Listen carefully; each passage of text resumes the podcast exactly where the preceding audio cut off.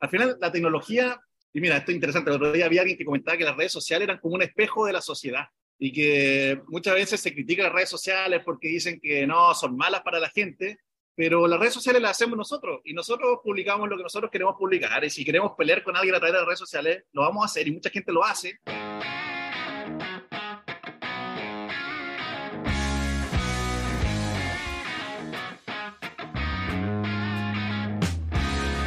Hola, bienvenido a otro episodio de mi podcast. En esta oportunidad vamos a tener a una persona, diría que bastante inusual en términos de los temas que, hablamos generalmente en este podcast, pero no menos interesante. Nico Capital es el, nombre de marketing que tiene el invitado de hoy y antes de hecho eh, era conocido en, Twitter por todas las opiniones que él tenía respecto a la situación social a que vivió Chile. Eh, Nico ahora está completamente dedicado a entender y a estudiar el tema de la web 3.0 y todo lo relacionado a los protocolos descentralizados, a las mismas criptomonedas también. Y algo también muy importante, eh, especialmente diría que en, estos tiempos, que tiene que ver con la educación financiera. Nico tiene un especial interés en las redes sociales que van a ser descentralizadas y que van a estar apoyando y eventualmente ojalá pagando a los usuarios de estas redes. Pero también los temas que nos, que nos ponemos a hablar acá eh, van a tener que ver con política, con eh, cierto, la situación de la riqueza y la pobreza en el mundo, algunas opiniones que tenemos sobre eso y cómo el Estado y las mismas empresas tienen un rol cierto principal en poder resolver estas cosas. Y mm, un tema que a mí me sorprendió cuando estábamos eh, conversando también de los temas tiene que ver con, la, con el interés mutuo que tenemos de, la historia. Y le pregunté eh, cuál sería el personaje histórico que le gustaría ¿cierto? tomarse un café o una cerveza. Y su respuesta me, me sorprendió mucho y también ¿cierto? vamos hablando de algunos otros sucesos de históricos que, que, están relacionados con ese y, y, bueno, se, se, convirtió en una conversación muy amplia, muy interesante respecto obviamente a las nuevas tecnologías y a todo esto que eh, nos genera como, a mí al menos me genera mucha incertidumbre de, lo que va de lo que va a pasar, pero mm, bueno, es muy interesante poder conversarlo con alguien como... Así que con ese resumen les dejo con este episodio con Nico Capital. Bienvenido a todos, esta es una nueva edición del podcast del Nerd from Chile. Tenemos un invitado muy especial hoy eh, desde Estados Unidos, San Francisco, un chileno que conocí por Twitter ¿Y, cómo, cómo, te debería llamar? ¿Te debería llamar eh, Chico Capital, Chico AFP, Nico? ¿Cómo, cómo, cómo nos relacionamos? Hola Felipe, un gusto estar acá. Los más cercanos me conocen como Nico, así que Nico está bien, está perfecto, se entiende. Nico Capital ya es como el nombre más business, por así decirlo, o la marca. La marca, la marca digital, claro. Pero Nico es mi nombre oficial. Bacán. Oye, ¿y qué está, ahí en San Francisco ahora? Eh, teníamos una sesión la semana pasada, pero entiendo que estabas en, una conferencia en Denver eh, de ¿cierto? Eh, ¿Andas haciendo como una especie de viaje, tour por, por allá en Estados Unidos? Sí, sí. Mira, te cuento. La verdad es que últimamente he estado bien involucrado en, en la industria Web3, por así decirlo. En particular sobre la red de Ethereum. Ethereum es uno de los principales actores en el mundo Web3 y creo que están saliendo cosillas muy interesantes, el espacio está muy vertiginoso, están saliendo innovaciones, nuevas aplicaciones, nuevos usos de esta tecnología, que en el fondo nos permite tener propiedad sobre diferentes activos digitales en Internet. Yo, como tú bien sabes, y por eso nos conectamos, yo tiempo atrás eh, era conocido como el chico FP en Twitter, y mi principal rol, o mi principal, sí, mi principal rol eh, era defender los ahorros previsionales de las personas, que en ese momento, años atrás, y después yo sé que tú me vas a preguntar sobre eso también, hubo un contexto político social donde se planteó que era mejor que esos ahorros pasaran al Estado y que el Estado administrara esa plata. Entonces, ahí salí yo siempre con una visión bien eh, defensora de lo que es la libertad y la propiedad privada. Y eso me llevó a esta nueva revolución, porque empecé a darme cuenta que, ok, si tú quieres garantizar la propiedad de algo, probablemente la mejor manera de hacerlo sea a través de código, una, una, un certificado que diga que esta, esta plata es tuya y nadie te la puede quitar, es siempre inexpropiable. Entonces ahí empezó mi interés por el blockchain y eso me llevó acá. Estuve, la semana pasada estuve en Denver, en ETH Denver, que es, de hecho, por lo que entiendo, es el evento, el mayor evento de, Ethereum en el mundo. Es como el number Ya este creo que fue la, la, séptima versión. Yo primera vez que venía, tuve la oportunidad de venir. Y bueno, estuvo brutal y ahora ya en San Francisco y después en Los Ángeles. Así que estamos haciendo un tour por, eh, por Estados Unidos, que es donde más se desarrolla esta industria. En Chile, ¿cierto? Como tú bien sabes, como que este tema del blockchain y el Web3 no, todavía no, no, pega tanto, no, no se entiende muy bien, pero, pero acá... Claro. Claro, claro, lo que pasa es que, es que también pasa con el trabajo, es como que en países como Latinoamérica es una mente mucho más conservadora y también creo que eh, en Chile se espera como que haya mucha regulación para que esto empiece a, un poco a volar. Entonces, de hecho, quiero hablar un tema contigo, eh, te lo voy a preguntar después, porque aquí en, en, Vancouver hay una empresa muy famosa que se llama Dapper Labs y actualmente está en un juicio eh, con Estados Unidos porque ellos empezaron a vender NFTs de, relacionados al NBA como no sé, algunos eh, jugadores ¿cierto? hacen un, score y todo eso. Ah, sí, sí, sí, te lo voy a plantear después, pero ¿a todo esto andas anda solo por allá, por Estados Unidos, andas con amigos, cómo? Buena pregunta. Ando con un grupo de chilenos, somos, somos cuatro, somos cuatro chilenos que vinimos ahí, son unos cabros que están bien activos en lo que es Web3 social, porque Web3 tiene varias aristas, tenéis DeFi, que son como las finanzas descentralizadas, cosas de infraestructura que son más de, Internet en sí, quizás cosas más como las que haces tú, qué sé yo, y después tenéis Web3 social, que son como aplicaciones sociales sobre el blockchain. Entonces el blockchain, que es una, una tecnología que básicamente permite la descentralización de una base de datos, uno puede construir una red social sobre esta cuestión, porque hoy en día está muy en boca que Twitter la maneja Elon Musk, que lo que él estime conveniente con su red social, deja Facebook, entonces, ¿qué pasa si tenemos una red social libre donde no la controla un solo compadre? No está controlada en cuatro paredes, sino que es descentralizada, es abierta y cualquiera puede construir sobre esa red social. Entonces, estos caros chilenos, que se llaman Waves, que es una startup eh, que está sobre Lens Protocol, que Lens Protocol es una de las principales redes sociales que están saliendo, y crearon un algoritmo eh, o un sistema que permite que eh, si una persona quiere hacer publicidad en las redes sociales, esa plata se reparta entre las personas que compartan esa publicación, que, que hagan retweet a ese post. Entonces, si una empresa quiere poner 100 dólares a promover una, su marca o qué sé yo, esa plata se reparte entre los compadres que comparten esa publicación. Entonces, como un sistema nuevo, se están corriendo redes sociales y mecanismos nuevos eh, sobre, esta, sobre esta tecnología, lo cual me parece impresionante. Y bueno, estos cabros la ha ido súper bien, ahora están levantando capital acá en Silicon Valley, eh, en East Denver, buscando inversionistas para poder crecer y expandir esta cuestión mucho más allá de solamente Let's Protocol. La idea es estar en todas las redes sociales. Imagínate que en Twitter alguien te pague por, por retuitear algo que te parece interesante, que es lo que harías de todos, es lo que hacemos todos de todas maneras. Pero aquí es como con incentivo económico, entonces poder generar ingresos a través de las redes sociales. Eso es como lo que estamos trabajando ahora y eso es lo que estamos haciendo acá en, en USA. Bueno, bacán. Estamos, eh, estamos cerquita acá, sí, aquí también. Bueno, eh, te puedo contar después lo que está pasando acá en Vancouver, pero esta pregunta te la tenía para después, pero viene muy ahora a la conversación que es, ¿cómo, cómo tú te metes en esta ola de cosas que, que están pasando ahora, porque yo esto lo puedo, eh, aquí yo tengo, tengo mucha experiencia en el término de la, de la web y, yo viví el tema de la web 2.0, esto ya la... Un poco como que se me escapa a mí eh, de, de, de ciertas, cierto, mis definiciones, es como no, no lo entiendo tan bien, pero como alguien como tú, con esto que hablamos también de falta de regulación, de empresas que están, ¿no es cierto?, teniendo que cerrar por, eh, por ciertos sucesos que alguien obviamente hizo de forma errónea, pero ¿cómo tú navegas esto, esto de estar con nuevas tecnologías, con mm. porque es, un juego, es un juego, yo diría, con, con harto riesgo. Entonces, ¿cómo es tu, cómo es tu estilo ahí? Uf, buena pregunta. Es bien difícil, es bien difícil estar en esta industria porque constantemente salen cosas nuevas y tienes que estar encima de todo. Es como el Internet y la tecnología en general ya avanza súper rápido. O sea, tú estás tú estás súper metido en la cuestión, tú sabes perfecto lo rápido y vertiginoso que crece la tecnología.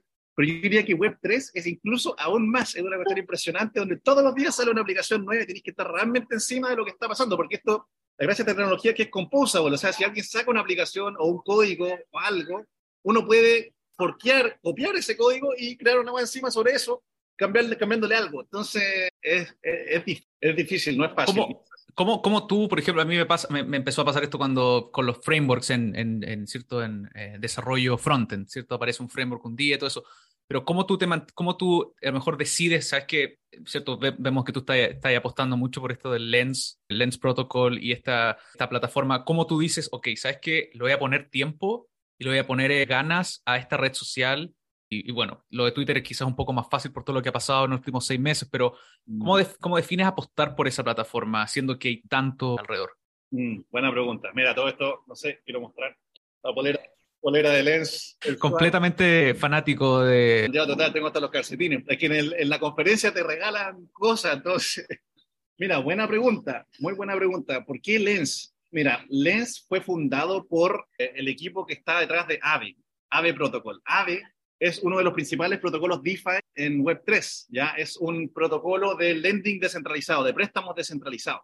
Es como un banco eh, descentralizado. Entonces, tú si quieres pedir un préstamo, tienes que poner un colateral. Por ejemplo, cripto, un colateral en cripto. Entonces, si tú tienes Ethereum, por ejemplo, un Ethereum, dos Ethereum, tú pones eso Ethereum y esta plataforma automáticamente a través de un smart contract te permite sacar eh, un préstamo con ese Ethereum que pusiste como colateral. Bueno, el punto es que estos cabros de AVE son los number one en DeFi, eh, manejan como 5 billion y con todo esto que ha pasado de las quiebras de protocolos de lending, AVE se ha mantenido firme, o sea, de los protocolos sólidos dentro de DeFi, si me preguntan a mí. Bueno, estos cabros de AVE fueron los que después empezaron a crear Lens y dijeron, oye, ¿por qué esta cuestión de Web3 no tiene que ser porque solo aplicaciones financieras? Podemos crear aplicaciones sociales también. Y Vitalik, en su momento, que Vitalik es el fundador de Ethereum, hablaba de, oye, él, mismo incentivaba, oye, con Ethereum se pueden hacer otras cosas, no solo, eh, hay otras cosillas que se pueden hacer. Y un año atrás yo seguía a Stani, que es el fundador de AVE, y el compadre en Twitter empieza a hablar de esto, empieza a hablar de esto de Lens, oye, parece que vamos a ver esta cuestión, una red social descentralizada, y yo, mi, mi cabecita empezó a, hacer boom, porque dije, este compadre, que es un number one en DeFi, es bien conocido, es respetable, ha hecho bien la pega. Ahora va a sacar este nuevo proyecto que me parece muy interesante porque yo estoy muy involucrado con las redes sociales. Yo estoy en Twitter, Instagram. Ahora, las redes sociales tradicionales no se portan bien con uno porque uno, por ejemplo, para monetizar una red social, tú tienes que hacer una cosa como externa a la red social. La red social no tiene una, algo construido in, built in de red social para yo generar ingresos. También un tema de censura. Yo, como tú ya sabes, yo también hablo temas que quizás el dueño de la red social no está siempre de acuerdo conmigo. Quizás el compadre tiene otra opinión y por lo tanto a mí me puede mutear o me puede bañar o me puede censurar. Eso yo lo he visto en muchos perfiles. Entonces, te empiezas a dar cuenta y Lens Protocol, una de las gracias que tiene es que tu contenido, tu perfil, tu audiencia son 100% tuyos. Eh, eso está garantizado por el smart contract, por el código detrás de la cuestión.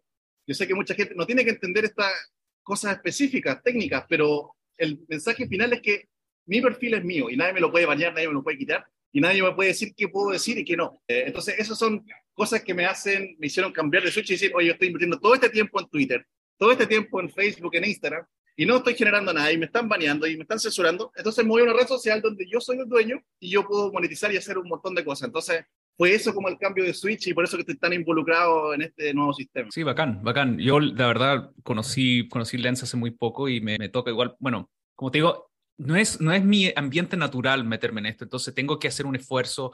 En algún mm. momento, creo que hace un año atrás, un año y medio atrás, empezaron a salir todas estas estrategias con, con la red de Ethereum y, ¿no es cierto?, empezar a desarrollar con eso. Es, es, muy interesante y ahí creo que, por eso era mi pregunta de cómo empezar a, a, a elegir. Y me quedó claro de que, de que tiene que ver, bueno, por un precedente también de, de todo este bagaje que tienen estas personas construyendo cosas y aportando. Entonces tú dices, bueno, este, si, este hizo, si esta persona o este founder hizo esta cosa y ahora me está diciendo que hacer esto otro, bueno, voy a apostar por eso también. Claro, es como la trayectoria, es como Elon Musk. La, la, empresa que saque, el compadre a levantar el capital que quiera, porque tiene la tremenda trayectoria detrás. Entonces son compadres que tú decís, ya, este compadre le creo porque ha hecho cosas interesantes. Ahora, Felipe, te quería dar vuelta y yo hacerte una pregunta a ti. Dale. ¿Qué opinas tú porque te noto interesado en el tema, pero no sé cuál es tu opinión eh, de fondo del tema. ¿Qué opinas tú de las criptomonedas y de la Web3 en general? Sí, ¿qué opinas de esta tecnología? Tú que eres tú que estás tan metido en la tecnología, me gustaría saber tú. Sí, bueno, yo por definición mi personalidad es mucho de early adopter en general. O sea, a mí me gusta, me gusta mucho estas páginas como Product Hunt, donde cierto me están diciendo sale esta nueva cosa, lo estoy, lo estoy viendo. Siempre estoy viendo las nuevas cosas que están saliendo. En este caso, cuando a mí se empiezan a cruzar los cables cuando me empiezan a decir esto es algo, claro, esto es algo descentralizado, lo entiendo, es algo que es cierto que van a poder eh, transferir dinero de forma instantánea, que resuelve un problema que tenemos con los códigos SWIFT y todo eso, eso lo entiendo.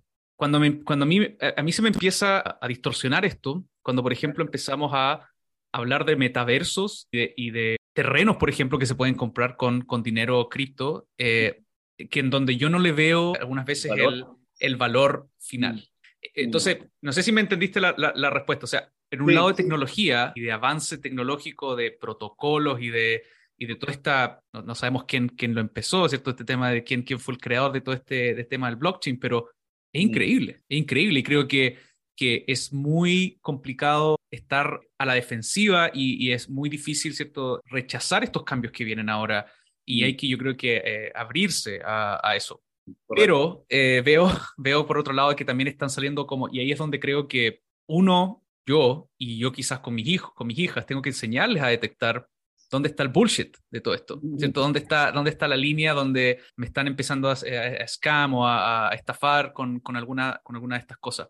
Pero sí, mi opinión es bastante de tenemos que abrazar estos cambios, tenemos que eh, aprender y, y movernos hacia eso. Entonces, ahí es donde, claro, bueno, te hablaba antes de este proyecto que está acá en Vancouver que se llama Dapper Labs. Ellos han creado varias monedas digitales y han creado también eh, algunos productos NFT, que es otro, gran tema eh, de cómo los NFT están afectando la definición de arte y, y, cómo eso ¿cierto? Va, a influenciar en el futuro en, en los artistas. Y, ellos actualmente están metidos en, en, un juicio porque Estados Unidos dice, bueno, ustedes están como ahí en, en, una línea muy delgada de lo que están vendiendo. Ellos, para que los que no, no conocen, ellos lo que venden son momentos en, el, en la NBA que eh, son highlights o son momentos ciertos específicos donde la gente los compra, como también puede comprar un, eh, el video de YouTube del niño que levanta la Nintendo 64, como también puede comprar, ¿no es cierto?, un, un chascarro, un, un, cualquier, un blooper de, Entonces, se, empieza, se empiezan a hacer estas discusiones, ¿cierto?, que, que, a mí me, me, parecen muy interesantes, pero, pero son temas muy de fondo, que involucran política, involucran arte y todo eso. Esa, esa es mi opinión en, en general. Perfecto. Sí, sí me pareció interesante eh, lo que comentaste del metaverso, sobre todo, porque yo también era, o soy, no, era, era bastante escéptico sobre el metaverso, porque ¿qué es esto cada un mundo virtual? Claro, no, ¿cuál es el valor? Yo prefiero estar en el mundo real, eh, prefiero estar en el campo, en la playa, en la montaña, no en una montaña ficticia en internet, pues, prefiero bañarme en el mar, pues, no, no ver cómo alguien se baña o un avatar. Pero lo que me he dado cuenta, y sobre todo ahora que estaba involucrado con Lens Protocol, es que el metaverso lo veo ahora como un frontend sobre una red social. Eh, uno se mete a Twitter y es contenido de compadres que escriben para abajo y, es contenido de la gente que sigues. Eh, pero ¿qué pasa si en vez de meterme a ese tipo de frontend, yo me meto a un frontend más inmersivo donde quizás en vez de estar en Twitter viendo texto, estoy en un campo y, salen, y sale un avatar que me está hablando, que es un tweet, en el fondo es un tweet, puede ser un audio, puede ser un video, o puede ser un texto también, pero con un fondo distinto, un fondo que quizás sea un campo, un lugar más, más bonito que solo una agua blanca, un fondo blanco con letras. Yo lo veo como algo, un, es un frontend, yo lo veo como un frontend de una experiencia virtual que ya, ya tenemos. Ahora, ahora, por ejemplo, de hecho nosotros ahora estamos teniendo una experiencia virtual que podría eventualmente ser eh, en un contexto distinto. Eh, ahora tú estás en Vancouver, yo estoy en San Francisco, pero el fondo quizás podríamos estar en, un, en una isla caribe virtualmente.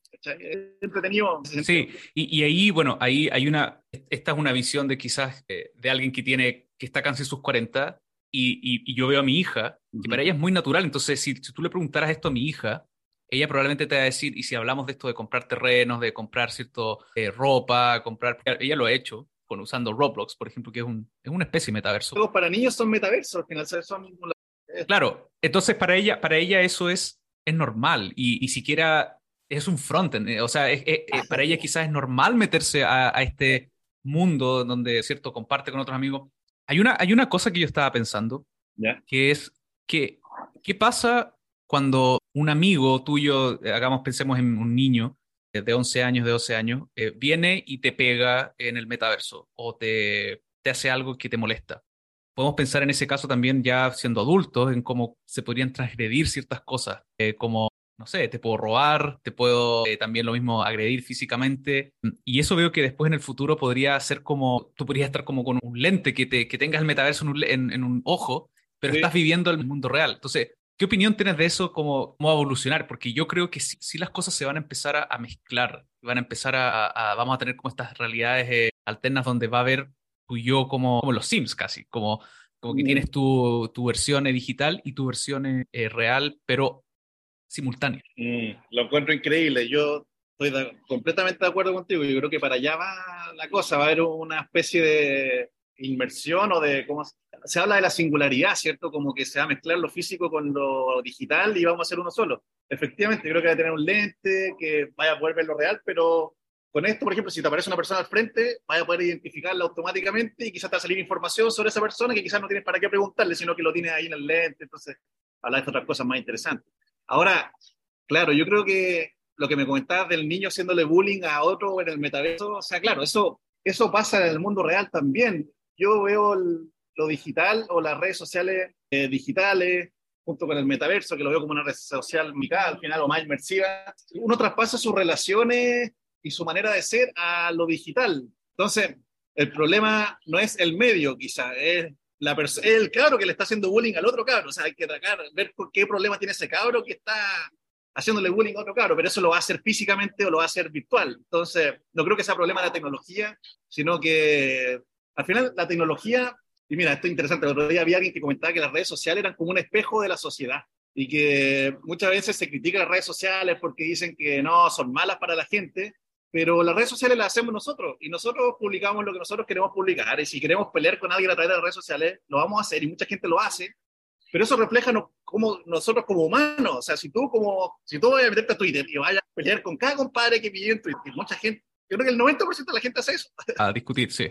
Claro, eso refleja algo que tienes tú, que quizás no lo puedes sacar en la, no sé si lo haces en tu vida real con la gente también, que pelear con todo, o, ves Twitter como el lugar para desquitarte y decir, ya, me voy a meter a Twitter para media hora para desquitarme con gente y sentirme mejor conmigo mismo. Pero al final, las redes sociales son reflejo de quiénes somos y yo, Nico Capital, he armado mi marca en las redes sociales, la gente sabe cómo soy, tú has armado tu marca y las redes sociales al final son maravillosas porque fíjate que nosotros nos estamos conectando ahora, nosotros estamos en diferentes ciudades, nunca nos hemos conocido personalmente, físicamente, pero estamos acá conectados gracias a que nos conectamos a través de esta red social y empezamos a cachar, oye, me pareció interesante tu contenido, vi que estáis sacando contenido tecnológico, vi que estáis haciendo consultoría tecnológica, me parece interesante conversar contigo, conversemos. Y todo esto fue generado por esta red social.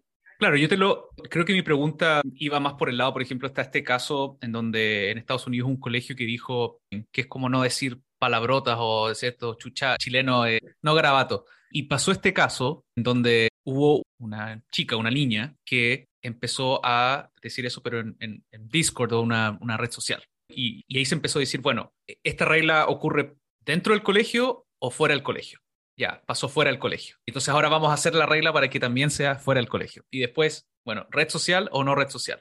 Entonces, yo te, esta pregunta iba más como con esto, con quizás esto mismo de la, del Bitcoin y las cripto, que es como de empezar a crear como esta, esta red o de, de, reglas, porque nadie va a, creo que en este punto va a decir que la tecnología es mala o que, no, o que, no, o que la tecnología no debería ser implementada, pero como estas cosas, y, y ha pasado también con Twitter, con esto de, del manejo político también, como, y, está la discusión creo que en Estados Unidos ahora bien fuerte de quién regula la opinión política de las redes sociales. Lo regula eh, mm. el, el, gobierno, lo regula el Estado, el Estado particular de, de, Estados Unidos en este caso, que está dividido en Estado, eh, o lo regula la misma red social.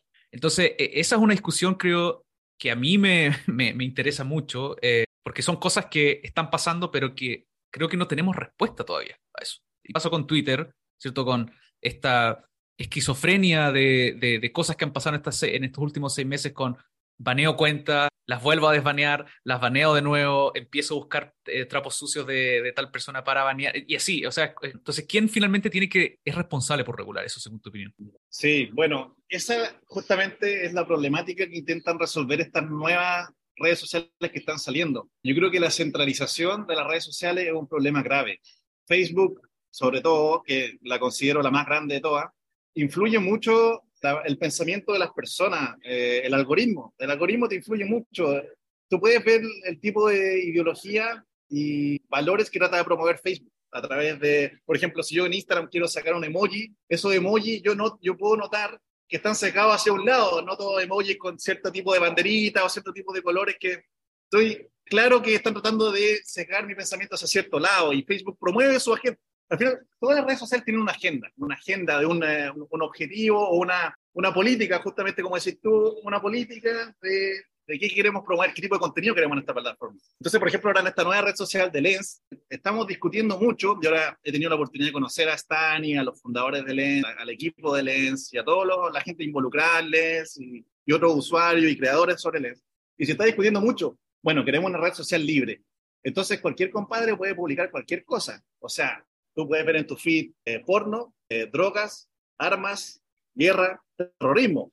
¿Estamos a favor de la libertad o no estamos a favor de la libertad? Entonces, uno se empieza a cuestionar, bueno, sí, estoy muy a favor de la libertad, pero no quiero ver porno, drogas ni, ni cosas raras en mi, en mi feed. Entonces, ¿y quién tiene el derecho a, o a censurar a otro compadre que quizás sí quiere publicar sobre esas cosas? Entonces, estamos en un momento tan especial porque nos estamos empezando a cuestionar todo esto, porque las redes sociales, si bien una tecnología que salió 10 años atrás, hasta este momento siempre de cuatro paredes, son pocos compadres los que controlan esta cuestión. Ahora yo creo que va a venir una revolución donde la gente va, oye, y no me estarán tratando de meter una cierta idea con esta red social. ¿Qué pasa si me cambio a otra donde es libre y yo puedo ver lo que yo quiera y nadie influye sobre mí? Y eso, eso para mí va a ser una revolución brutal que se viene, me gustaría pensar que este año, pero quizás estoy siendo demasiado optimista, yo creo que va a ser durante los próximos cinco años, quizás, o diez años.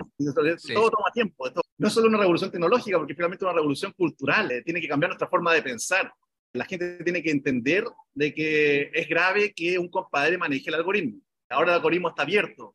El algoritmo, por si la gente no lo sabe, es, es la fórmula que en el fondo controla el contenido y la gente que te va apareciendo. No es como que sea aleatorio. Las redes sociales te muestran el contenido que a ellos les conviene mostrarte porque maximiza su retorno mantiene, les conviene mantenerte pegado a la pantalla y poder meterte la mayor cantidad de datos posible. El algoritmo está hecho para maximizar el retorno de los accionistas que son los dueños de esta plataforma. Pero ¿qué pasa si creamos un algoritmo que esté hecho para maximizar nuestro bienestar o para maximizar nuestra felicidad o para maximizar nuestra, nuestra economía? Sería un algoritmo muy distinto los retornos, los brutales retornos. Yo siempre veo, yo anteriormente fui inversionista de Meta porque me, siempre me han gustado las redes sociales y, Facebook en su momento eh, está bien bajo, salieron un montón de críticas, sobre todo cuando fueras que sacó esta cuestión de verso justamente. Hace como un año atrás más o menos. Sí. Hace un año atrás más o menos. Y empezaron a decir, no, estaba no va, Mark Zuckerberg perdió el hilo. Yo dije, ahí empecé a comprar porque dije, no, compadre, no, no es huevo, el compadre sabe lo que está haciendo. es una buena inversión, yo creo que es lo que está haciendo, es una inversión de largo plazo. Pero después me empecé a después salió esta cuestión de Lens y dije, ok, Mark Zuckerberg tiene su idea de, red social, pero están saliendo nuevas ideas y ideas que valóricamente comparto mucho más, son descentralizadas, son abiertas. Eh, se pueden crear redes sociales encima de esta capa base de red social. Entonces, ¿Puede, ¿Puede ser una red social centralizada buena todavía? ¿O, o veas alguna que esté como yendo un poco más allá de las, de las tradicionales, si se podría decir? Mira, en Lens se han desarrollado más de 300 aplicaciones eh, encima, ¿ya? Algunas son redes sociales, otras no. Por ejemplo, la de estos cabros chilenos que te comentaba no es una red social, es un, es un, es un protocolo de monetización de redes sociales, diría yo. Sobre Lens hay una que se llama Lenster, que es muy similar a Twitter, el frontend se mete a Lenster, que de hecho es la que tengo yo en mi perfil de Twitter, es como Twitter. Después tienes otras que son Org, que es como Instagram, LensTube, que es como YouTube. Que en este momento se han replicado las mismas aplicaciones Web 2 en Web 3 pero yo creo que van a salir aplicaciones mucho más choras, mucho más inmersivas, con diseños mucho más innovadores, donde uno, se meta y no sea ese texto típico que te sale siempre, sino que sea otra cosa, sean avatares, no sé, estemos en un campo hablando. Eh, no claro, sí, pero te preguntaba por las que no son descentralizadas, las que no usan, por ejemplo, Lens. ¿Ves alguna actualmente que esté como dando un paso más allá? Bueno, Facebook, por ejemplo, estaba dando esto con el metaverso. Twitter, la verdad, no lo veo muy, de verdad, todavía como con alguna cosa hacia adelante para el futuro. ¿Ves alguna otra que, que esté mejor innovando más?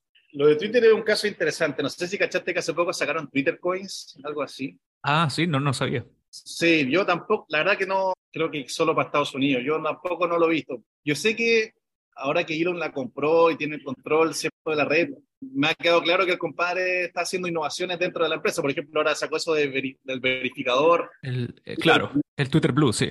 Si me preguntan a mí, o sea, quizás un mensaje positivo que se estén haciendo innovaciones, no creo que sea la innovación más chora y más, más cool para todos. Yo creo que se van a hacer cosas mucho más bacanes. Eh, y ese tema con las redes sociales, o sea, y todas estas grandes redes sociales, no sé si han visto tanta competencia hasta nunca, o sea, de hecho ni siquiera, ahora está recién empezando a surgir estas nuevas redes sociales, pero son, son oligopolios básicamente, o sea, son cinco empresas que controlan todo el mercado. Después tienes TikTok, que los más conspiranoicos dirían que está controlado por el gobierno chino. Yo estuve un tiempo en TikTok, no me funcionó para mí. Al final, las redes sociales hay para todos, pero TikTok es un caso que quizás con lo que catalogaría de negativo de redes sociales. O sea, el otro día hay un compadre que decía, yo tuve, tengo un millón de seguidores en TikTok y esto es lo que he ganado con TikTok, y eran como 3,5 dólares. Entonces, o sea, yo creo que uno de los, yo creo que las redes sociales que realmente la van a romper van a ser redes sociales que repartan esa plata entre los creadores, la gente que realmente crea valor a las redes sociales.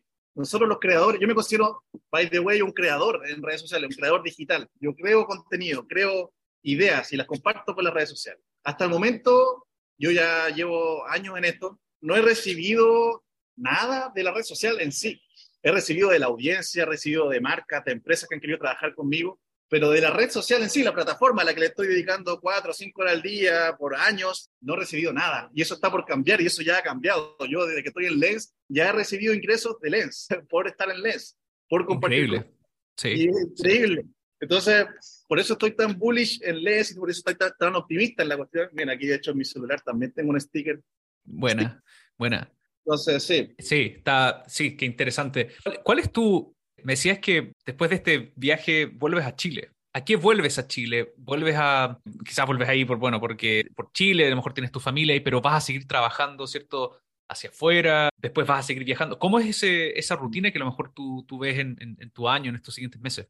Sí, no, la verdad que siempre estoy viajando. El año pasado estuve en, República Dominicana. Yo soy medio nómade digital, me considero nómade digital. Ah, en Argentina, Europa, España, Francia, Italia. Después volví a Chile estoy como siempre yendo y viniendo. La verdad que no me, no me gusta quedarme en un lugar y no me gusta quedarme en Chile tampoco, siempre, porque Chile es un país que encuentro que está desde en una situación muy complicada, eh, muy politizada, donde no se avanza, donde no se propone nada bueno, ninguna buena idea, no hay buenas ideas. La gente está cegada, no hay un buen ambiente como para emprender, para crear, no hay un, un buen ecosistema, no veo cosas buenas en Chile en este momento. Entonces, por eso que siempre emigrando, y uno viene para acá, por ejemplo, para Estados Unidos, que tú estás tan cerca, y uno ve una cultura distinta. Uno habla con compadres y los compadres te captan la idea y dicen, oye, y te preguntan más, y oye, ¿cómo puedo invertir? Oye, ¿y ¿qué te puedo ayudar? Eh, oye, ¿lo habéis pensado de esta manera? ¿O lo habéis hecho de esta otra? Otra mentalidad. En cambio, yo en Chile, y de hecho me da mucho gusto estar contigo acá hoy porque yo sé que tú tienes audiencia chilena, en Chile yo tengo mucha dificultad de comunicar lo que estoy haciendo de comunicar los proyectos, las ideas, las cosas que se están desarrollando. Porque no hay orejas para escuchar eso, no hay oídos. Los oídos, los oídos están en Boric, están en la Constitución, están en la reforma previsional, están en la reforma tributaria. Entonces, o sea, ¿de qué estamos hablando? Hablemos de cosas relevantes, cosas que realmente vayan a impulsar. Para mí, Chile debería pegarse un por 10 de PIB. Y no vamos a llegar a ese por 10 moliendo piedra, no vamos a llegar a ese por 10 moliendo árboles tenemos que innovar, tenemos que ser un país, tenemos que ser un, ejemplo en Latinoamérica como lo fuimos durante los últimos 40 años, donde Chile se convirtió en el number one de Latinoamérica, la gente se olvida, pero ahora nos estamos quedando atrás de nuevo, entonces tenemos que dar ese paso a innovar. Bueno, hay, yo te puedo dar mi opinión viviendo también eh, hace seis años acá, que, que es, eh, que claro, yo me fui en un momento donde todavía, o sea, era, fue un blanco, es un blanco y un, perdón, un día y noche cuando yo volví a Chile el, el, de viaje el 2000, después de la pandemia. O sea, precios por tres, ¿cierto? Eh, multiplicados por tres respecto a mi última vez que estuve allá. Una sensación, ¿cierto? Como de inseguridad. Bueno, y, y, uno viendo las noticias desde afuera capta como un poco más ese tema de la inseguridad muy fuerte, especialmente ahora. Eh, quiero, quiero rebatirte ese punto con un tweet que, que, tenemos aquí con un archivo compartido que tú hiciste, que tu, tu tweet dice, eh, y creo que es algo que, que los chilenos somos bien un poco malos opinando sobre el país en general, pero dice, si usted cree que Chile es el país más desigual, slash injusto, slash pobre de Latinoamérica, entonces usted no conoce los demás países de Latinoamérica. Así de sencillo. Eso habla un poco, ¿cierto?, de, primero de, esta, este pesimismo interno que se tiene del país, siendo que, que pese a, los últimos años, donde han habido varios cambios sociales, pero de la misma forma, igual seguimos como de alguna forma con, con una estructura, se sigue con una estructura haciendo, eh, bueno, con este tema, el, el mejor el hito, con este tema de los startups, de tecnología. Se sigue de alguna forma, claro, lo que tú estás diciendo es como tenemos el capital o, el diamante en bruto para hacerlo 10 veces más. Es lo que estoy tratando de oír. Pero volviendo a tu tweet, eh, es cierto, eh, es, ese, ese sentimiento que tenemos de no, de no darnos cuenta de lo que tenemos y que en otras partes realmente está, está muy, muy mal la, la situación. Correcto. Sí, sí, creo que ese tweet iba, claro, a destacar lo bien que lo ha hecho Chile en comparación en relativo al resto de los países de Latinoamérica, eh, en los últimos 40 años eso yo creo que es incuestionable. La gente efectivamente, como dices tú, no sabe lo que tiene. Yo he ido a otros países de Latinoamérica, he estado ahí, he ido a los barrios bonitos, pero también a los barrios no tan bonitos, y es otra cosa, es completamente distinto. O sea, estamos hablando de subdesarrollo real, real, real, subdesarrollo a niveles que Chile, Chile ya no se acuerda. Sin embargo, yo y después del 2019 para mí hubo un cambio, porque si bien quizás nosotros los más optimistas pensábamos que Chile era un caso aparte de Latinoamérica, con algún momento nos creímos algo mejor, eh, para mí fue un balde de agua fría al darme cuenta que seguimos siendo Latinoamérica, y Latinoamérica está jodida por todos lados. Mira quién es el presidente de Brasil ahora, mira quién es el presidente de Colombia, mira quién está en Venezuela, eh, Argentina, Perú, eh, Chile. México. México. México, o sea, Latinoamérica está tomada, está corrompida, está destruida. Latinoamérica no tiene cómo surgir con este, esta mentalidad que, que es la más, la principal. Eh, cero posibilidad de surgir si es que seguimos votando por esta gente o creyendo que el Estado nos va a solucionar los problemas. Hay como una mentalidad que como paternalista del Estado, que el Estado nos tiene que cuidar. Yo creo que nosotros tenemos que innovar. O sea, si queremos surgir, tenemos que innovar, crear algo nuevo, eh, ver oportunidades que otros no ven. Eh, puede ser desde el carrito de, completo en la esquina hasta una red social nueva, o una, un buscador, un Google nuevo, o eh, inteligencia artificial, no sé, metaverso. Pero no tiene que ser eso. Puede ser algo mucho más simple. Puede ser una pyme, una, una, tienda de arreglo de neumáticos de auto, de un restaurante que vende una comida distinta. Nos falta innovar, nos falta innovar. Es la única manera de crecer. No podemos seguir moliendo piedras. Somos más que eso. No, no, tenemos que ser un commodity, tenemos que ser un diamante. Sí, eh, qué, qué, interesante eso de que dices de, de, eso que está tomado, de cierto, eh, mayoritariamente tenemos, hay gobiernos de izquierda ahora en, en, Latinoamérica. Yo, yo he estado, bueno, eh, a mí mi, mi, salida de Chile también me ha hecho ver en general todo de una forma mucho más global también, que es algo que, bueno, yo, para contarte un poco de mí, yo, yo estaba en Chile en 2010, fue mi último año en Chile, y, ya tenía mi, mi, casa, ¿cierto? Estaba en Valdivia, pero dije, no, esto no, no quiero que mi vida sea así, ¿cierto? No, no quiero quedarme en esta casa para así. Y además, bueno, tenemos el, el, el, gusto por viajar igual que tú, un poco más limitado porque tenemos dos hijas, pero, pero nos encanta viajar. Y ahí fue donde decidimos movernos a Vancouver. Claramente el moverte te hace ver Chile de forma distinta, pero también te hace ver el mundo de forma distinta porque eh, llegas a una ciudad, probablemente lo ves en San Francisco, también una ciudad muy multicultural, con, con, la gente aquí está hablando en polaco, atrás lo tengo en chino, allá al frente está hablando en ruso. O sea, ves las cosas de, de una forma que tú dices, Vancouver o Estonia o, España no son influenciadas por, solamente por lo que pasa ahí, sino que es influenciada por varias cosas en el mundo que están pasando.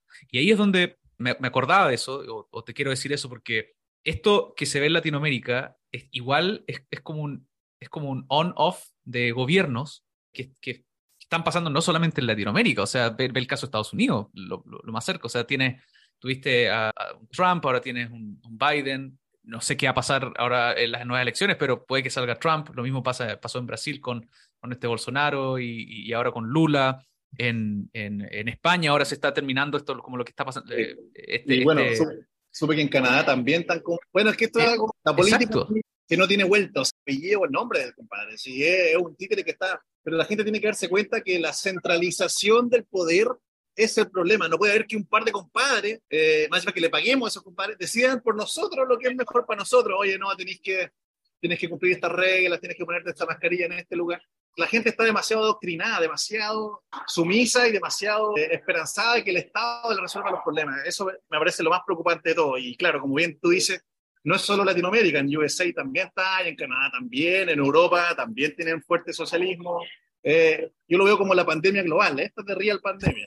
Exacto, es, e, eso es muy, muy buen término, muy, muy buena. En Italia, imagínate, en Italia volvió a la extrema derecha. Entonces, sí, estoy de acuerdo que la humanidad en general como que tiene, fluctúa entre estos populismos y tecnicismo, o, o buscando eh, tecnicistas que resuelvan ciertos problemas para algún momento particular de la historia, pero después se van al lado populista. Y, y, y claro, o sea, es un tema de poder eh, y que se va fluctuando, entonces es un poco lo que estamos eh, viviendo ahora. Quiero, quiero, ir a otro tuit tuyo, de acá, que tenemos compartido. Tengo, ya me está dando miedo estaba ya, a ver. Mira, esas son cosas que tú escribiste, así que... No, este, este es sobre los ricos. Eh, dice, los ricos son malos para la sociedad. Elon Musk paga 11 billones, entiendo si estoy contando los ceros bien acá. 11 mil millones. Sí 11, sí, 11 mil eh, millones o billones de impuestos al año. Eh, en el impuesto del año pasado dona otros 6 mil millones de dólares, son cifras en dólares eh, americanos, y eh, todo mientras eh, crea la empresa de autos eléctricos más grande del mundo e intenta llevarnos a Marte. La pregunta que haces tú en este tweet es, ¿qué has hecho tú por la sociedad, pequeño progre? Qué gusto poder conversar estas cosas. Sí, estos son tweets, sacaste de los tweets más icónicos que tengo, sí, esos son de los de Real, cuando estaba más hardcore de Twitter, así, sacando contenido. Sí, es que claro, es como el tema que estamos conversando en antes, como la cultura. Eh, la cultura de que el rico está mal y que el pobre está bien y que al pobre hay que darle todo. Al rico hay que cagárselo, al rico hay que quitarle todo porque él, si, tiene tanta plata es porque la tiene que haber robado, entonces hay que quitársela a él de vuelta. Es como el marxismo, al final el marxismo esta cuestión, es como el rico está mal y el pobre está bien. El pobre, nada que ver, yo lo veo exactamente al revés. El pobre está mal, el pobre está mal. El pobre es el que tiene que ser rico, no el rico el que tiene que ser pobre. Es como, cambio, siento una mentalidad distinta que el 90% de la población, y eso es extraño vivir en esta sociedad. Tengo una opinión un poco distinta a la tuya. Eh, yo creo que el problema no es, no son los ricos de ninguna forma. El problema es por qué los pobres son pobres. Esa es la pregunta que tenemos que responder, creo yo. Porque cuando empezamos a hablar de los ricos, podemos hablar de, de los ricos buenos, eh, que es cierto que se esforzaron, que llegaron a ser ricos porque eh, le, dieron el palo al gato con, algún negocio o qué sé yo. Y podemos también hablar de casos, eh, ¿cierto?, de, ricos que se burlaron reglas o qué sé yo, hicieron cosas no, no tan éticas. Pero para mí la discusión sin duda tiene que ver con cómo solucionamos para los pobres. Yo creo que ahí está la, discusión, no tanto en, en quitarle impuestos a los, a los ricos tanto. ¿Y cómo solucionamos ese problema, Felipe? ¿Cómo lo solucionamos? El problema, el problema de los pobres. Wow, bueno, yo creo que depende mucho de qué sociedad estemos hablando, depende de, qué país estemos hablando o, de, la evolución de cada sociedad, porque si tú me haces esa pregunta para África, va a ser distinta la respuesta si me la preguntas para Chile y si va a ser la distinto si me lo preguntas para, para Estados Unidos, porque todas estas cosas creo que están enlazadas fuertemente por temas culturales también y temas de historia, no están necesariamente enlazados a ¿cierto? A, políticas económicas que vayan a resolver ese problema. No sé si me, no sé si me, me explico en esa respuesta. Sí, sí, estoy o sea, estoy de acuerdo con eso, sobre todo la última parte. Eh, de hecho, iba a mencionarlo. O sea, yo creo que para resolver el problema de la pobreza, no tenemos que recurrir a la misma fuente que hemos estado recurriendo todos estos años, que claramente no ha resuelto el problema, que es pedirle la plata a los políticos. Porque los políticos nos ponen impuestos a nosotros y creen que con eso, redistribuyendo eso, resolvemos la pobreza. Esa idea está errónea, eso no funciona. No puedes erradicar la pobreza dándole plata a los pobres. No, es como la, gente piensa que lo lógico bueno, démosle plata a los pobres para que salgan de la pobreza. Los pobres no salen de la pobreza con plata. Aquí aquí en Estados Unidos a los pobres les dan subsidio, a los homeless le dan almuerzo y siguen en la calle. Entonces, de hecho, como mucha gente lo puede ver, se puede ver como un incentivo a seguir en la calle, porque si, si me voy a dar tres almuerzos, o sea, tres comidas diarias, me voy a dar alojamiento, ah, yo sigo aquí, entonces no, no, no es necesario. Y aparte te dan un sueldo, te dan un sueldo mínimo, por no hacer nada. Entonces, estoy de acuerdo contigo, o sea, la solución no, no va políticas estatales. El Estado no es capaz de resolver el problema de la pobreza. Entonces, ¿qué es capaz de resolver el problema de la pobreza? Si me preguntas a mí, y esto es una opinión que quizás muy poca gente va a tener, es a través de la tecnología. ¿Y de qué tecnología? A través del blockchain. Y esto es contrario, esto de voy a tirar la bomba o drop the mic, y, y digo esto porque si a ti te pagan o tú generas ingresos por usar las redes sociales, que ya lo están usando, 5 billones de personas en el mundo están usando las redes sociales todos los días, 4 horas al día en redes sociales, pero no reciben ni uno, cero. En cambio, con esta nueva tecnología que es la que estamos trabajando ahora, en Lens y otras plataformas que existen en el ecosistema y lo que comentábamos delante, tú vas a poder recibir ingresos por crear una comunidad, eh, crear una audiencia. Pueden ser tus amigos, tus familiares o también gente que conoce en las redes, como nosotros nos conocimos en las redes. Y también somos como amigos, somos seguidores. Yo, tú me sigues a mí y yo te sigo a ti. Generamos esa relación. Y esa relación tiene un valor. Actualmente yo vi que tú, por ejemplo, ofrecías una consultoría. Yo, por ejemplo, podría estar interesado en una consultoría contigo, porque te veo una persona que, que sabe, que entiende, que me, me, interesa saber tu punto de opinión y quizás cómo me puedes ayudar tú a mí, a yo crecer quizás, porque tú tienes otras opiniones y otras experiencias que me pueden servir a mí. Y a la vez quizás a ti te interesaría conmigo conversar en otro momento sobre otras cosas o quizás otro servicio mío. Entonces, estas relaciones virtuales eh, yo creo que tienen mucho valor y creo que mucha gente va a salir de la pobreza gracias a este tipo de cosas. A lo que tú estás haciendo en Twitter y lo que yo estoy haciendo en Twitter, pero multiplicado por mil, o sea, donde en verdad se pueda monetizar el contenido, donde en verdad yo sea dueño de mi perfil, donde no pueda ser censurado, donde un compadre en África pueda abrir cuenta, pueda generar ingresos, pueda ofrecerle servicio a un compadre en Suiza, y quizás ese compadre en Suiza le paga 10 dólares, pero esos 10 dólares al compadre en África le salva la vida.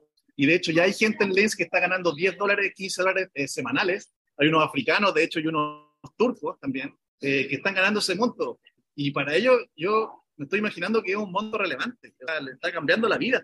Eso estaba pensando, o sea, eres al día probablemente puede alimentar a toda una familia en, África. A toda la familia. Eh, entonces, para mí, para allá va la cosa. La tecnología resolver estos problemas. La gente sigue pensando que el político lo va a resolver. Entonces en Chile yo veo, yo me meto y me parece que están hablando de Boric. Y digo, lo último que quiero hacer en este día tan hermoso aquí en San Francisco es meterme y hablar sobre Boric o saber, no me interesa porque eso no va esa no es la solución a los problemas. La gente sigue pensando que sí y no, que ahora saquemos a Boric y traigamos a otro compadre. ¿Y quién? La respuesta, la solución no es política. Da lo mismo el político de turno. Eh, la solución es tecnológica, 100% tecnológica. Que nosotros, a través de esta, este compadre que todos tienen en su bolsillo, podamos generar ingresos eh, de manera recurrente, de manera sustentable en el tiempo. Eso es lo que yo estoy tratando de hacer y lo que millones de personas, creo que en el futuro, y billones, van a empezar a hacer. Y eso va a cambiar todo. Para, para cerrar este porque quiero preguntarte algo que me respondiste en, unas preguntas que te hice antes del podcast, que no tienen que ver con tecnología, quiero preguntarte algo de eso igual. ¿Cuáles son tus opiniones o más, más, más que opiniones, tus eh, reparos en todo lo que viene ahora con lo de la inteligencia artificial? Se, anunció de que, de que ya va a salir pronto ChatGPT 4 cuando todavía estamos con, con esto de, entendiendo ChatGPT 3. ¿Cuáles son tus reparos? Y claro, más, más que opiniones, reparos como en qué tenemos que eh, poner atención con esto nuevo que se viene. Interesante. Sí, eh, debo admitir que he sido bien escéptico con la inteligencia artificial, aunque tengo amigos que me han tratado de hacer notar de que es una tecnología que es revolucionaria, tal como lo es el blockchain y que nos puede dejar sin empleo en cinco años todos. Entonces, me he tenido que meter en el tema. Y una de las cosas que creo más importante a resaltar de la cuestión tiene que ver nuevamente con el tema de la propiedad. ¿Quién es el dueño de la inteligencia artificial? Si, la, si el dueño de chat, entonces yo creo que tenemos un problema, porque el compadre controla el algoritmo de la, de la inteligencia artificial. Entonces, para mí, para que esta tecnología sea realmente útil para la humanidad y sea justa con la humanidad, porque hay gente más conspiranoica aún que dice que la inteligencia artificial puede llegar a controlarnos a nosotros, a los humanos, en 5 o 10 años, porque se va a convertir exponencialmente más inteligente que nosotros, porque así es como avanza la tecnología. Entonces, para prevenir algo así, yo creo que, en primer lugar, la propiedad de la inteligencia artificial es importante, que sea quién es el dueño. No sé si está familiarizado con el concepto de una DAO, una organización descentralizada, básicamente. Eso, es lo que es, es una organización descentralizada. Entonces, para mí, la inversión o la, sí, la junta entre la tecnología de blockchain y la AI para generar una AI que sea eh, compartida entre todos los usuarios de la, tecnología, es lo que va a permitir que sea una, tecnología justa y descentralizada donde todos tengamos control de una pequeña parte de esta, esta, herramienta. No que sea un compadre o el Estado, en el peor de los casos sería el Estado, el Estado chino, por ejemplo, que ellos sean dueños de la inteligencia artificial. Eso sería una distopia completamente en el mundo para mí, sería el peor escenario. En cambio, si es que la IA, la está controlada por DAOs o por organizaciones descentralizadas, donde si yo quiero entrar, y yo soy participante de esta, de, esta herramienta, ese mecanismo me parece más interesante, donde quizás yo puedo recibir réditos, quizás esta, inteligencia artificial puede monetizarse, y yo soy inversionista en inteligencia artificial. Eso me parece interesante. Y eso creo que tampoco no se está hablando lo suficiente. Se habla, hoy en día está de moda la IA y no, el blockchain no, filo, pero si la IA está controlada por un par de me parece que puede ser un problema. Claro, volvemos entonces al, al tema centralización. Centralización, esa es la palabra. Claro, buena. Oye, mira, eh, quiero preguntarte esta, esto porque me pareció muy curiosa esta respuesta. Yo comparto un formulario con todos los invitados del podcast para, con algunas preguntas. Creo que hemos tenido la oportunidad de hablar de varias cosas y gran parte de ese formulario que me respondiste. Pero hay una pregunta que, que yo hago ahí que es, eh, ¿a qué persona te gustaría haber conocido? Eh, o te gustaría conocer si está viva todavía. Tú respondiste Cristóbal Colón. Y a mí, la verdad, yo soy fanático de la historia y no, no me pudo haber sorprendido más. ¿Por qué Cristóbal Colón? Qué bueno, sí. Me imaginaba que te iba a llamar la atención. Es decir, yo, yo también soy amante de la historia, me encanta la historia. Creo que para uno que trabaja como creando el futuro, ¿cierto? Como uno está siempre pensando en el futuro y creando cosas en el futuro y disruptivas y estando siempre como en la última. Creo que para poder predecir y crear el futuro y hacer cosas futurísticas, creo que tienes que entender muy bien lo que pasó. Entonces, de ahí creo que nace un poco mi amor por la historia. Me encanta la historia, de las diferentes civilizaciones que existieron. No me considero para nada un experto, no me preguntéis cosas específicas, fechas específicas, gente específica, pero sí, Cristóbal Colón para mí es un ejemplo de un compadre completamente revolucionario que cambió un paradigma en su época. Para mí es un ejemplo porque uno que se considera emprendedor y disruptor de cierta industria y cree que estamos viendo una revolución y que las cosas van a cambiar, en el fondo lo que nosotros estamos planteando es un mundo diferente. Eh, y Cristóbal Colón, 500 años atrás, planteó que el mundo era diferente, que no era como se creía. Oye, la Tierra no es plana, es redonda y uno si navega para allá va a llegar a otro lugar y, y el compadre navegó para allá. O sea, uno, uno se considera riesgoso, comentaba al principio oye, pero es riesgoso lo que estáis haciendo, es como bien disruptivo. Sí, pero Cristóbal Colón navegó, arriesgó su vida. O sea, navegó, se tiró para allá en un barco de madera, eh, donde no nadie había, se había atrevido a ir, porque se supone que había un precipicio y el buen se iba a morir. Eh, y el buen consiguió el financiamiento, fue a hablar con los reyes de España, de Portugal, de no sé dónde, armó el equipo, consiguió, reclutó gente para que lo acompañe, lo acompañara en esta épicamente riesgosa misión. Eh, yo puedo conseguir un, un, developer, un marketer, pero no, no vamos a arriesgar nuestra vida, ya, oye, si nos va mal, puta cabrón, gracias, pero muchas, vamos a tener que cerrar, pero bueno, hay que buscar otra pega.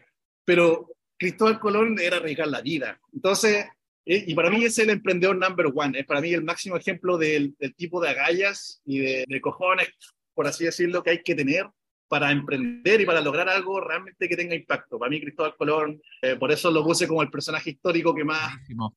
Buenísimo. sí, eh, me hiciste recordar también todas... Eh, estamos hablando aquí antes del siglo XIX, ¿cierto? Cuando no existía teléfono, comunicación. Y me vienen a la cabeza los, los ejemplos, por ejemplo, la, de los ingleses que se fueron a meter a la, a la Antártida a explorar también, que eso fue a principios del siglo XX también. Y toda la, la campaña post-Colón también que hubo también para cruzar, claro, por el sur, pero también por el norte. Hay cuánta gente murió por, eh, por eso y finalmente creo que los americanos eh, fueron los que, eh, ¿cierto?, pudieron hacer ese porque allá como es tan, tan frío y con tanto hielo es muy difícil cruzar allá por el estrecho de Bering. Pero me hizo recordar eso igual. No, épico. Y me hiciste recordar efectivamente la expedición de, de ingleses en la Antártica, no sé si fue Shackleton. Sí, Shackleton. Y, y, hay muchos libros de liderazgo de, de eso también. Oye, ese compadre, bueno, quizás deberían lo puesto a él, no, ese compadre yendo a la Antártica en un barco de madera, solo, comiendo focas, porque en un momento se quedaron atrapados en el hielo y no sé cómo fue que unos se tuvieron que quedar y otros tuvieron que ir a buscar ayuda y volvieron y lo... Oye, épico, o sea, si ahora dicen, oye, no, que es difícil ser emprendedor, pero yo lo utilizo como motivación porque estos compadres emprendieron una weá realmente complicada, o sea... A la nada, o sea, totalmente ciegos a lo que podía pasar. Completamente arriesgando la vida, o sea, cada día era un regalo. En cambio, uno se considera riesgoso, emprendedor. Yo estoy aquí con mi laptop en San Francisco, en realidad no, no, no veo ninguna amenaza en este momento, estoy tranquilo, pero estos compadres arriesgaron la vida, entonces hay que acordarse de ellos del pasado. Hoy en día tenemos la vida muy fácil, antes era muy difícil. Sí, sí, es un poco también lo que, claro, lo que habla este libro, ¿cómo se llama? Se me olvidó el título, algo de los ángeles, Angels of Nature, pero bueno, es un, es un, es un título que habla de, de, cuán bien estamos ahora comparados, ¿cierto? A siglos anteriores que, que uno, claro, podemos alegar lo mismo la pandemia, lo que pasó la pandemia, pero en realidad estamos mucho mejor. Nico, ¿tienes algún, algún periodo histórico favorito, ya que veo que te gusta mucho la historia? Uf, buena pregunta. Me gusta un periodo... Eh, Mira, entre 200, 200, se puede decir 200 y 500 años atrás. Mira, antes de la revolución industrial me parece que la vida era, era interesante, era distinta, era como más simple, como que eh, más cercana a la naturaleza, quizás en el campo. Los años 1800 me parecen interesantes. Y bueno, también el Renacimiento, la época donde se creó todas estas grandes creaciones, donde el ser humano como que alcanzó otros niveles de, de habilidades o de talentos que quizás hoy en día ya no están tan explotados, como que quizás la era industrial o la era tecnológica hizo que dejáramos de esculpir piedras o hacer obras de arte hermosas. No lo sé, pero son épocas interesantes. La Belle Époque también, bueno, la historia tiene mucho, pero... Sí, sí bueno, la, con la misma ahí, eh, creación de la imprenta, eh, por ahí por, eh, ese fue uno de los compadres que ponía el puesto de los históricos con los que me hubiera gustado tomarme una cerveza, porque o sea, ese compadre sí que revolucionó, o sea, permitió que la información se pudiera transmitir. Claro, y la creación de la enciclopedia casi posterior a eso también, también otro, otro buen avance. Sí. buenísimo, buenísimo. Eh, es una conversación que yo no esperaba que iba a ir por toda esta, todos estos recovecos, muy, muy entretenida. Sigamos en contacto, por favor, con, no sé, conversando todas estas cosas y me gustaría que si tienes ahora algo que decir, te, voy a dejar un espacio para que puedas promocionar a lo mejor lo que estás haciendo y para que te conozcan más también. No, buenísimo. El agradecido soy yo. Eh, la verdad que ha sido un placer. Muy grato conversar contigo. Siento que tienes, tenemos visiones muy similares o intereses similares. Un placer conversar así. Respecto a lo que estoy haciendo ahora, nada, o sea, la invitación es a que, por supuesto, me sigan en las redes sociales. Nico Capital, muchos ya me conocen. De hecho, yo creo que tenemos un buen overlap en nuestra audiencia, ¿no? Puede ser, sí, puede ser. Sí, si es que no me siguen, síganme. Si es que no siguen a Felipe Peña. ¿A esto tu, tu cuál es? Eh, Nerd, from Chile. Lo cambié hace poco, Nerd from Chile. Buen, buen handle, buen profile. Nerd from Chile y Nico Capital más que solo invitar a que me sigan, síganos a los dos. Eh, yo creo que ambos estamos haciendo cosas interesantes. Creo que es bueno eh, recibir este tipo de contenido. Creo que falta más de este tipo de contenido en Chile y en Latinoamérica y en el mundo en general. Eh, creo que este contenido como que abre mentes. Ojalá alguien le haya hecho clic algo de lo que conversamos acá. Y nada, a estar atento a las nuevas cosas que pueden ir saliendo con la tecnología, con las redes sociales o las áreas que te interesen a ti. Yo creo que redes sociales quizás lo que me interesa más a mí, junto con DeFi, Web3, quizás lo que más estoy involucrado yo, quizás te interesa más Game, GameFi, ahora se dice que GameFi es como una gente que le gusta jugar videojuegos, le van a pagar por jugar, o sea, poder generar ingresos por jugar videojuegos, que parece, parece increíble, el metaverso y, muchas otras cosas. El tema de la historia yo creo que también a muchos les pareció interesante. Hablamos de política también. Bueno, hay muchos temas. Yo creo que esto tipo de contenido está bueno. Así que, Felipe, no, primero que nada, agradecido a ti y a que sigas creando este tipo de contenido porque yo creo que está, está muy bueno. Bacán, bacán, y me gustaría, me encantaría que nos tomemos alguna cerveza o un café en alguna parte del mundo. Ahí tenemos que, si veo alguna foto en algún momento, bueno, voy a estar en Chile a mitad de este año, no sé si sincronizamos, eh, podemos juntarnos. Buenísimo. Un gusto, nuevamente muchas gracias y estamos conversando súper pronto. Chao. Un gusto a todos.